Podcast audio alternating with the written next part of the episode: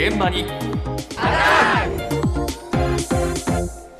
今朝の担当は竹内島さんです。おはようございますおはようございます。今月の3日、神奈川県平塚市の動物愛護センターで、うんうさぎの緊急譲渡会が行われました。緊急譲渡会。はい。緊急というのはまあ、事情がありましうてん、ある飼い主の家で繁殖が進んで、どんどん数が増えて、飼育できない状態、いわゆる多頭飼育崩壊になってしまったということなんですね。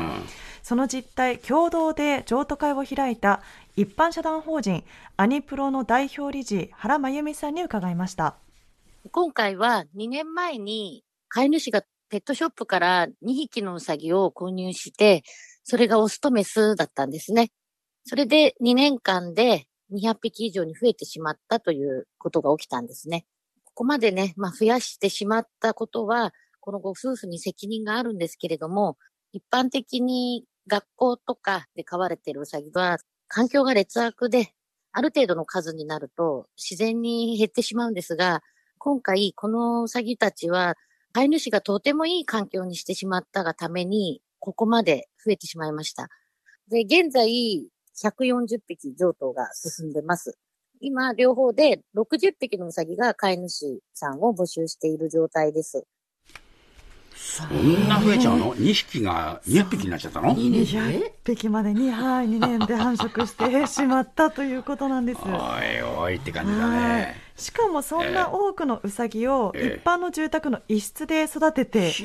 いたそうなんですうね。んいや、というところでわかると思うんですけれども。繁殖力強いんだね。はい、繁殖力がとても強いんですね。うんそして約1ヶ月の妊娠期間で7匹から8匹産むこともあると。1ヶ月で。はい、いうことなんです。それじゃ増えちゃうわな。はい、そしてそのええ飼い主さん、行政にもし相談すると殺処分されてしまうのではないかなと悩んだそうで、なかなか行動に移せない間にまたどんどんウサギが、はい、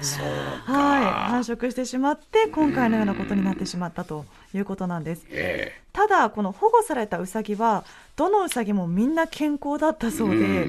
ストレスに弱いと言われているウサギが、ここまで繁殖をして、みんな健康でいられたのも、まあ、皮肉にも飼い主さんがとてもいい環境で育てていたがゆえにか。起きてしまったんですが、まあ、ただこのウサギの繁殖力の面に関しての知識が乏しかったというのも大きな原因だということなんですね。えまあ、このような事態を受けて先月緊急譲渡会が行われたんですけれども、うん。この譲渡会や後日の里親探しの会もあって譲渡自体は今順当に進んでいるとええ。いうことです。あとまだ60匹残ってるの？はい、あとあ60匹、まあ、日々問い合わせが今そうですか。相次いでいるということなんですね。うさぎな。はい。まあ、そんなうさぎ、実はですね、今、コロナ禍で飼う人が全国的に急増しているんです。なので、うさぎブームと言われています。そうなの？はいええそれによって、また別のある問題も起きていたんです。福岡市うさぎ愛護センター所長の水上玲奈さんのお話です。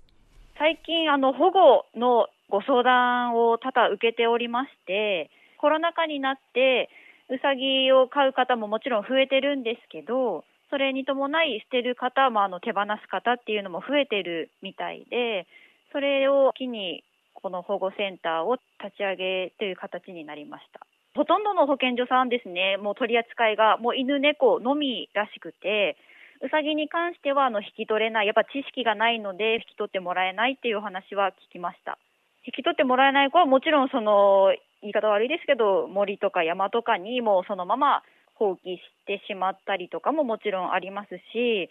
もし死んでしまった場合も物としてゴミ袋に入れて捨てるような形になってしまうみたいですね。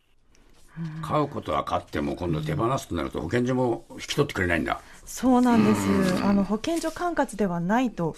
いうことで、まあ、引き取ってもららえないというところが多いそうなんですね。えで実際にこちらあの福岡県警に電話して伺ったんですが、ええ交番に街中で見つけたウサギを落とし物として届けがあった件数というのが、ええ2020年は16匹だったのに対して、はい2021年は30匹と倍になってるそうなんですやはりそこで飼い主として引き取りに来た人数がわずか3名と。っていうことはもう話しちゃってんだな。そうなんですよね。あだけど保健所でも引き取ってもらえないというところで、はい、この7月に福岡市のうさぎ愛護センターを開設して、うん相談と保護を今進めている段階だと、かええはい、いうことなんです。まあ、このように本当にさまざまな問題が起きているうさぎブームなんですが、さらにここでもう一つ、現代ならではのこんな問題もあるそうです。再び水上さんのお話です。最近 SNS とかでよくあのうさちゃんの写真とかもちろんあの可愛い動画ですね幸せに暮らしてる子もいるんですけどこうアクセサリーじゃないですけどう散歩って言ってお外のお散歩に一緒に行ってっていう SNS で動画を上げたりも見かけたりはするんですけどもうお外で飼えない動物なのでやっぱり暑さにはもちろん弱いですし寒すぎるのも良くなくって気温の差が激しくても、それもストレスになってしまう子もいるので、あとはもうお外に行くことで、やっぱり大きな音とかもしますし、猫ちゃんとかも万が一狙うと危ないからですね、人の身勝手な散歩は良くないかなとは思いますね。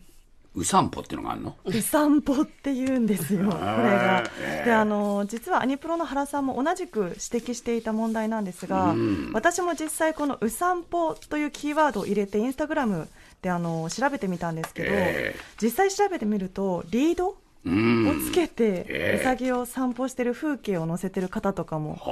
いあらっしゃったりとか、ええ。しかも「う散歩」というキーワードでの投稿が13万件ほどえインスタグラムで上がってきてるんですね。うん。でやはりそのストレスに弱いしかも、あの基本的に室内で飼う動物ですので、ええ。お散歩させるというのは非常に危険だということなんですね。なので、まあ、仮にお外に連れ出す場合は、まあ、細心の注意が必要で、もちろん可愛いペットの写真を撮りたい気持ちもわかりますが、